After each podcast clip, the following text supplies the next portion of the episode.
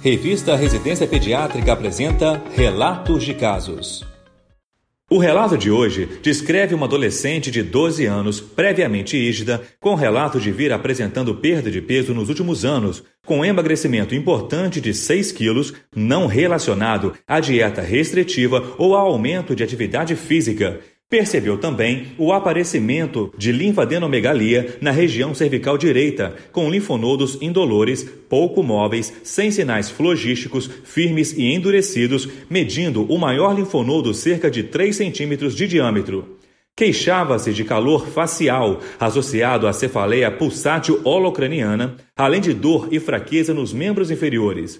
O motivo de procura ao serviço de saúde foi o aparecimento de lipotimia, não acompanhada de síncope.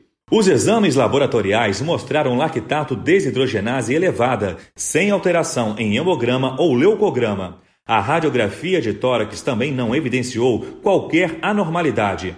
A biópsia excisional de linfonodo indicou linfadenite necrotizante. Os achados sugeriam doença de Kikuchi-Fujimoto. Como não foi possível descartar processos infecciosos ou doenças linfoproliferativas, foi enviado então material para imunohistoquímica, que confirmou a hipótese de doença de Kikuchi-Fujimoto.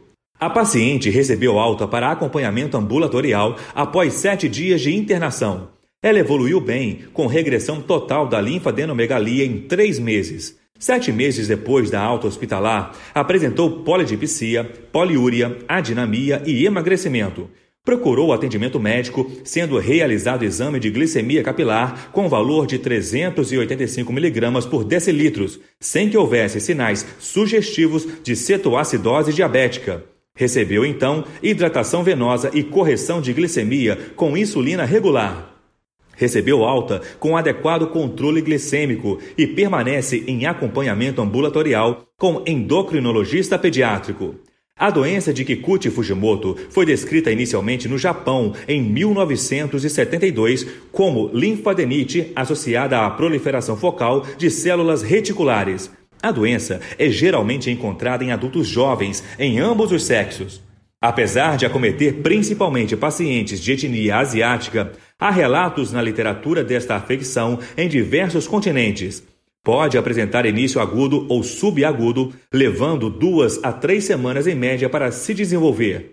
Os sinais e sintomas mais frequentemente encontrados são linfadenopatia cervical, seguida de febre baixa persistente por cerca de uma semana. Apesar da patogênese permanecer desconhecida, a apresentação clínica e as alterações histológicas sugerem ocorrer por resposta imune das células T e estiócitos a um agente viral infeccioso. O diagnóstico é feito por meio da biópsia e estudo histopatológico, nos quais são visualizadas alterações na estrutura dos linfonodos devido a cariorreche e necrose local.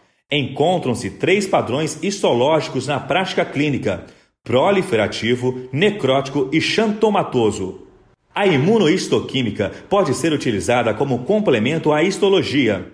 O principal diagnóstico diferencial se faz com linfoma. Deve-se também excluir doenças infecciosas como mononucleose e tuberculose, além de lúpus eritematoso sistêmico.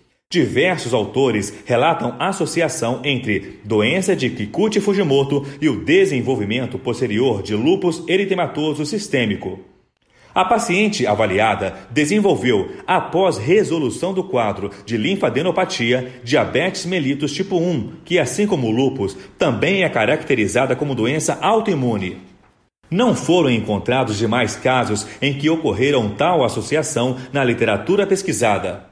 A doença de Kikuchi-Fujimoto é frequentemente descrita como benigna e autolimitada, com resolução em meses. A propedêutica se baseia no tratamento dos sintomas com drogas antitérmicas e anti-inflamatórias quando necessárias. O uso de glicocorticoides é sugerido apenas nos casos em que se desenvolve com sintomas graves.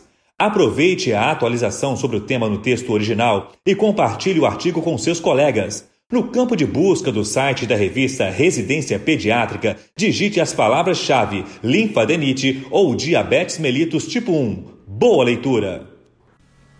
Esse foi o podcast Relatos de Casos da revista Residência Pediátrica.